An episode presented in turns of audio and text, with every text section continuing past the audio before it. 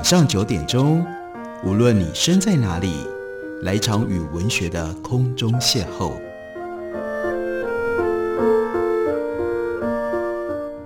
杨照谈书，邀您一同遨游文学世界，认识古今中外的经典之作。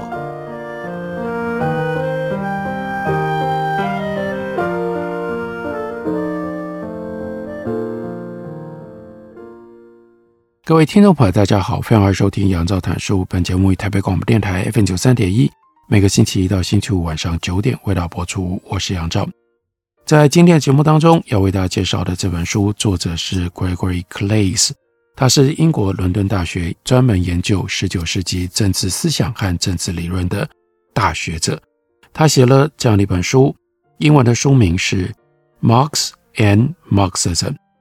中文译本由麦田文化出版公司出版，书名是《马克思与马克思主义》。Gregory Claeys 用两个部分来呈现这本书的主题。一部分前半，这是马克思的新的一套传记，解释马克思是谁，他有些什么样的思想跟理论，他的这些思想跟理论，我们今天在经历了将近两百年之后，用什么样的方式来认识跟理解。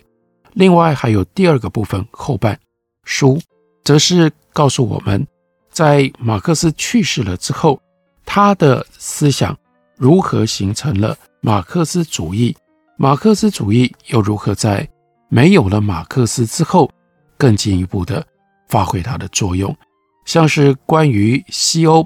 我们就可以看到，一个世纪以来，马克思主义对西欧的精神生活发挥了很大的影响力。国家马克思主义的变形的部分，取决于先前已存在的政治环境。在政治深受自由主义所影响的地方，例如说英国，马克思主义就更有可能可以融入，或者是染上了自由主义的色彩。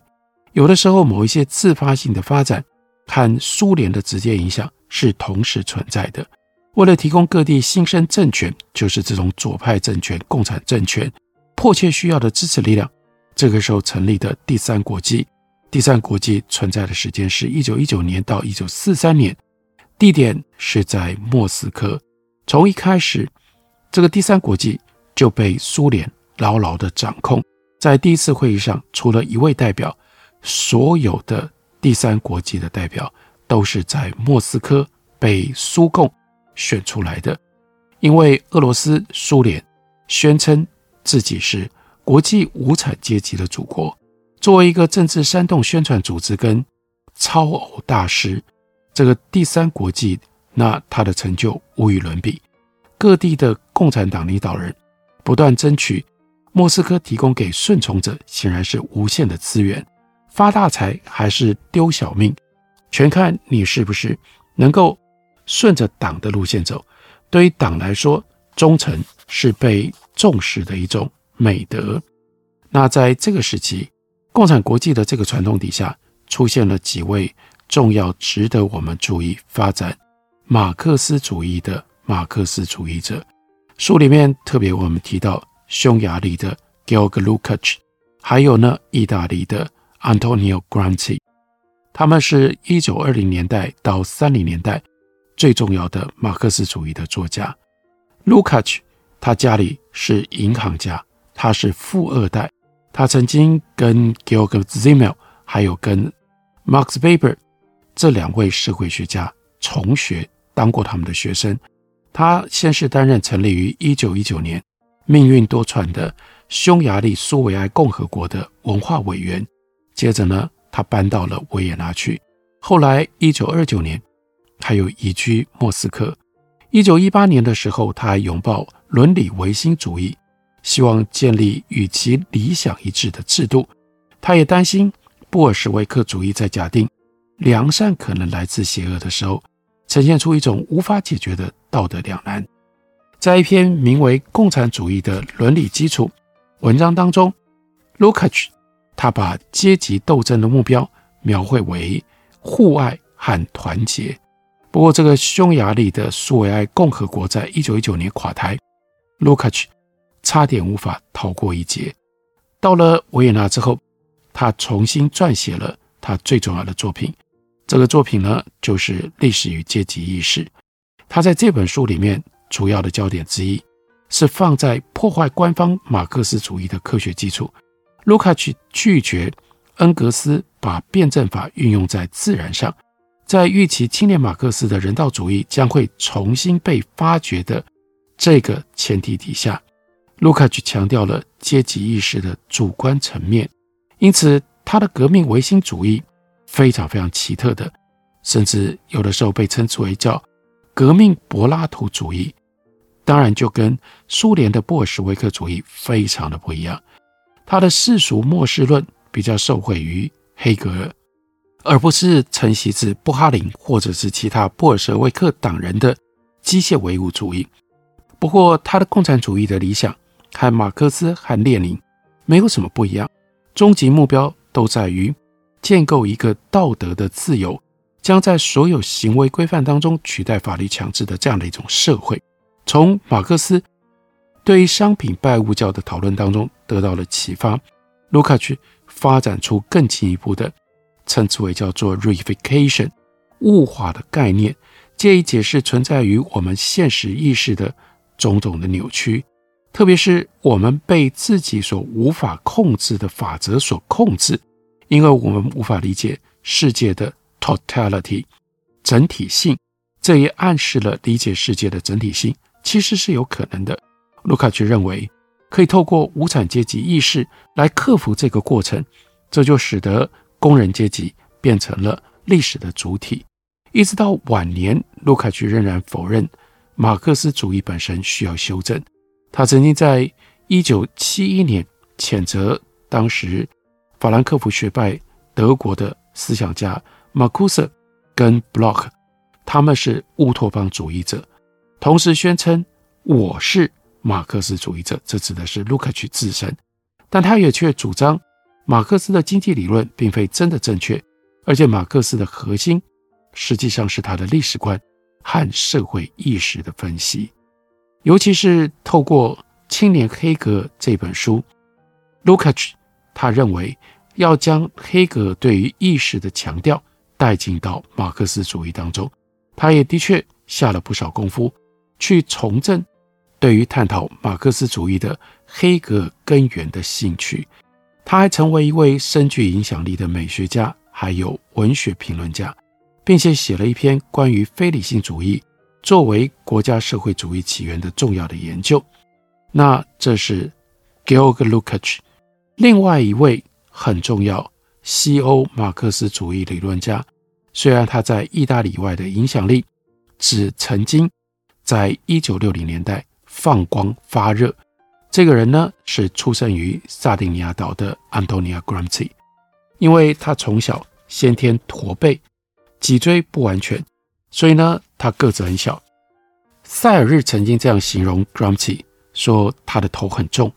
额头宽又高，嘴唇细又薄，一个瘦小、方尖、胸膛单薄、佝僂的身躯承载着这一切。他纤细瘦长的双手，动作优雅。Gramsci 身为一九一四年社会主义者，他相信未来会带来最大的自由和最小的限制。他曾经积极组织在 Turing 杜林这个地方的工业工人。他认为工厂委员会预示着一种新的民选社会主义管理的形式。那一九二零年，他参加了在莫斯科所举行的。共产国际第二次代表大会回国之后，他就着手创立了意大利共产党。当墨索里尼的法西斯主义者掌权的时候，Gramsci 把他们视为由工人阶级的仇恨所驱动的小资产阶级群众运动。到了一九二六年的十一月，Gramsci 呢遭到了逮捕，而且呢被重判二十年有期徒刑。不过在坐牢的时候，他可以得到狱方让他有这样的自由，有很多的书籍让他可以大量的阅读，并且大量的书写。他的书写范围非常的广，包括了民俗学、语言学、意大利知识分子等等，一共有三十二本笔记本。他在十一年之后就因为遭受在牢中的虐待，还有非常糟糕的生活条件，因而他就去世了。Gramsci 他持续关注的主题在于资本主义的成功牵涉到透过制造跟安排赞同去控制多数人的世界观，这样的一种 hegemony 霸权，这是 Gramsci 最重要的贡献，也是他的理论的突破。他的研究显现的另外一个核心问题，则是需要一个既能够吸引农民，又能够让自己脱离资产阶级一个世界观的新知识分子阶级。这个新知识分子，Gramsci 把它称之为叫做有机知识分子。在这方面，一九六零年代，他影响了很多那个时候成长的青年。许多的青年受到 Gramsci 的感动跟号召，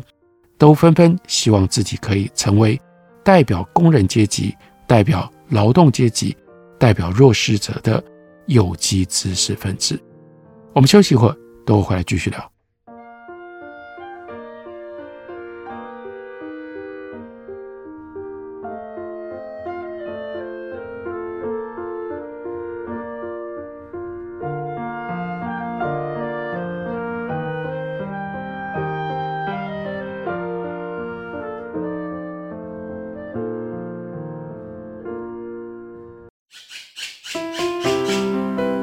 大家好，我是刘克襄。亲近自己的城市，找回城市的温暖。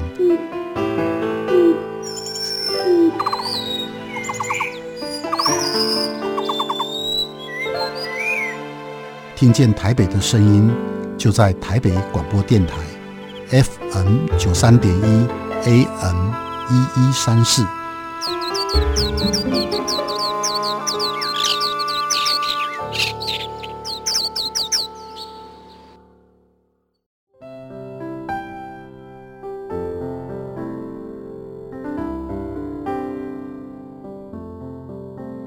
听见台北的声音，拥有颗热情的心，有爱与梦想的电台，台北广播 FM 九三点一。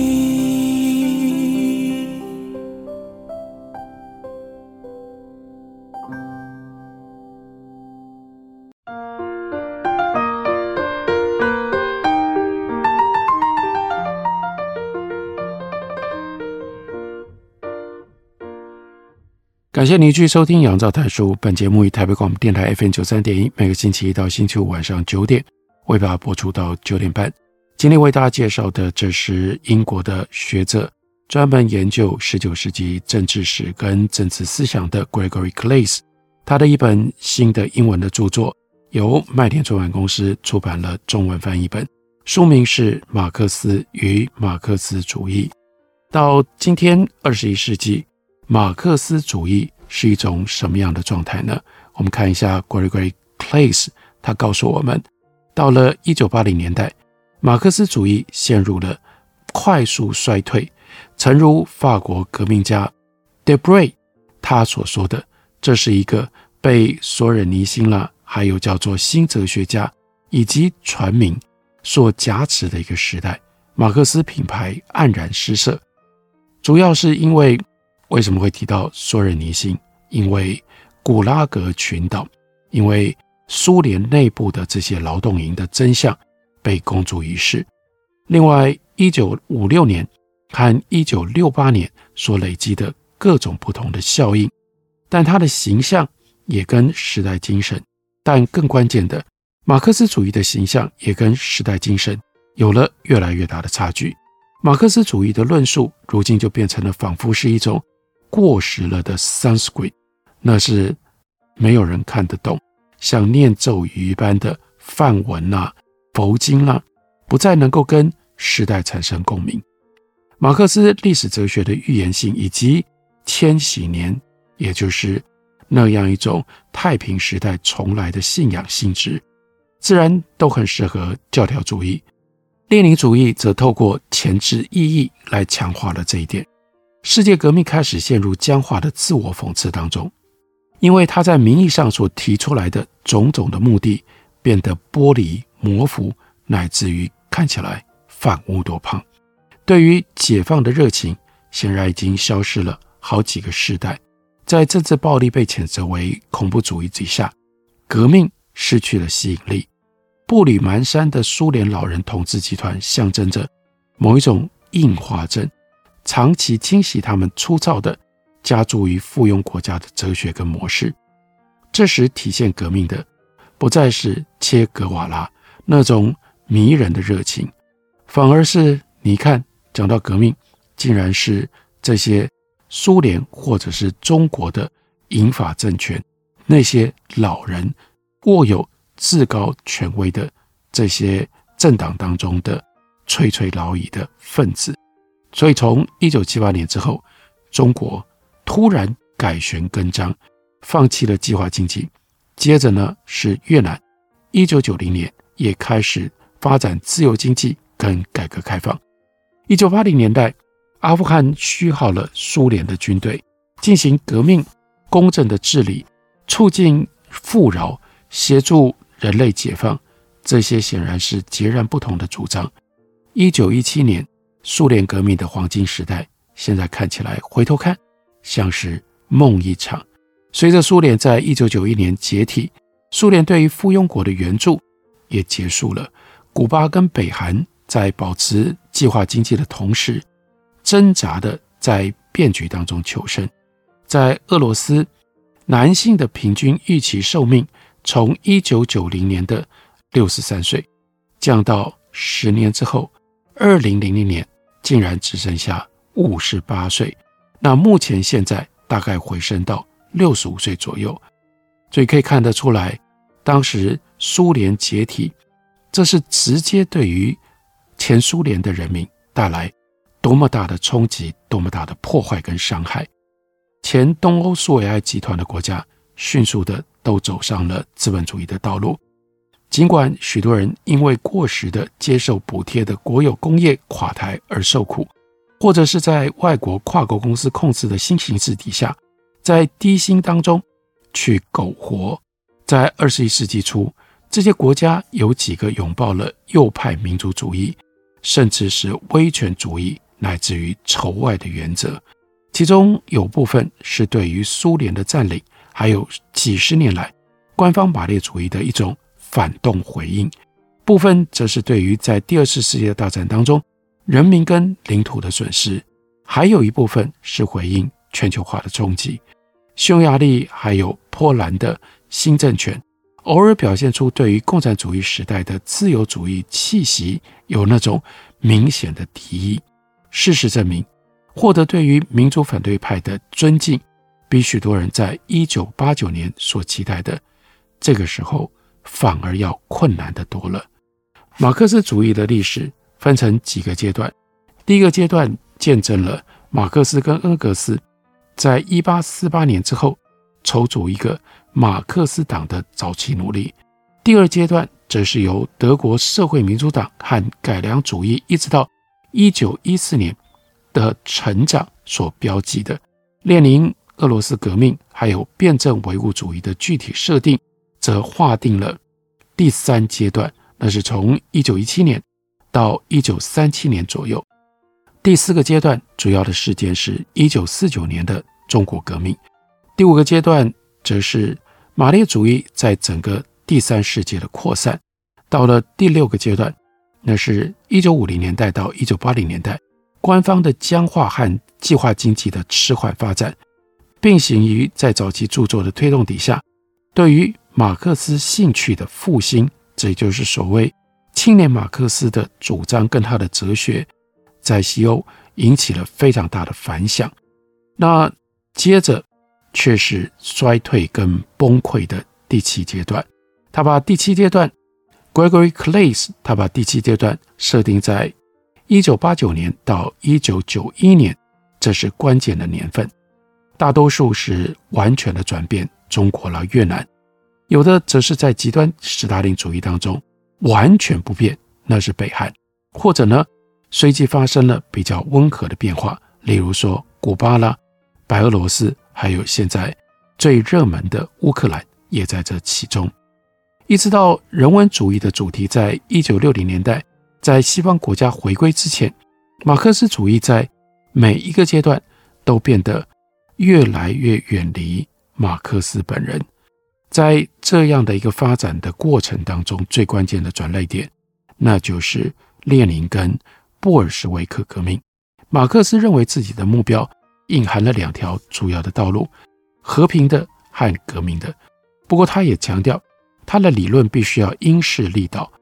如同英国左派大史家 Hobsbawm，他的观察没有所谓正确或者是不正确的马克思主义。Kautsky 跟 Bernstein 是马克思的传人，Plekhanov 和 Lenin 也是啊。不过这只在某一种程度上正确。接着我们听听看 Gregory Claeys 他的评断。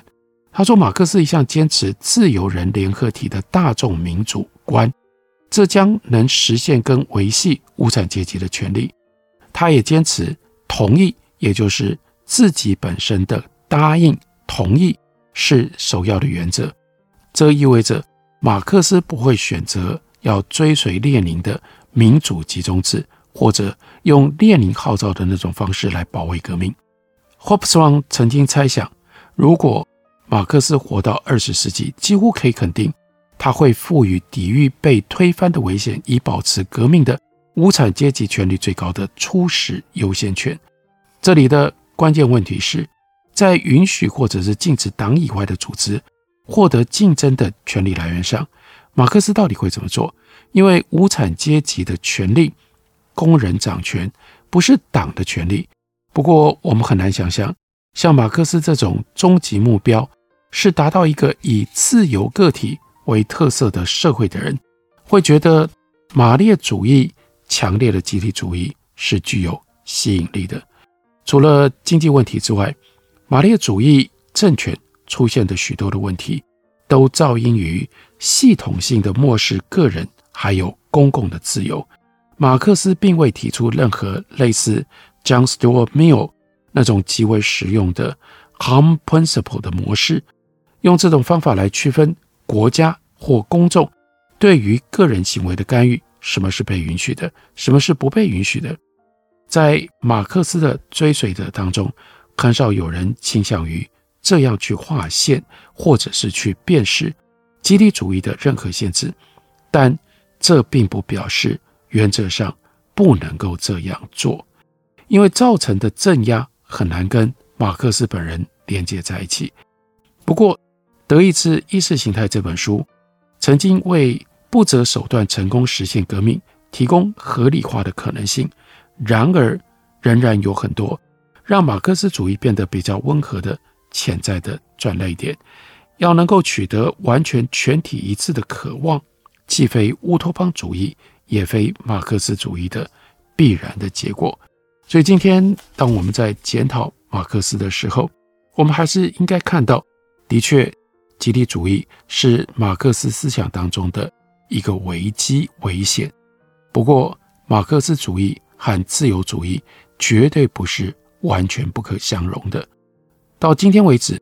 如果大家对于资本主义有任何的不满、任何的怀疑，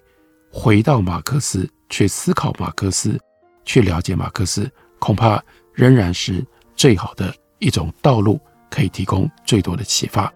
这本书介绍给大家是 Gregory Claeys 的《马克思与马克思主义》。感谢你的收听，下个礼拜一同一时间我们再会。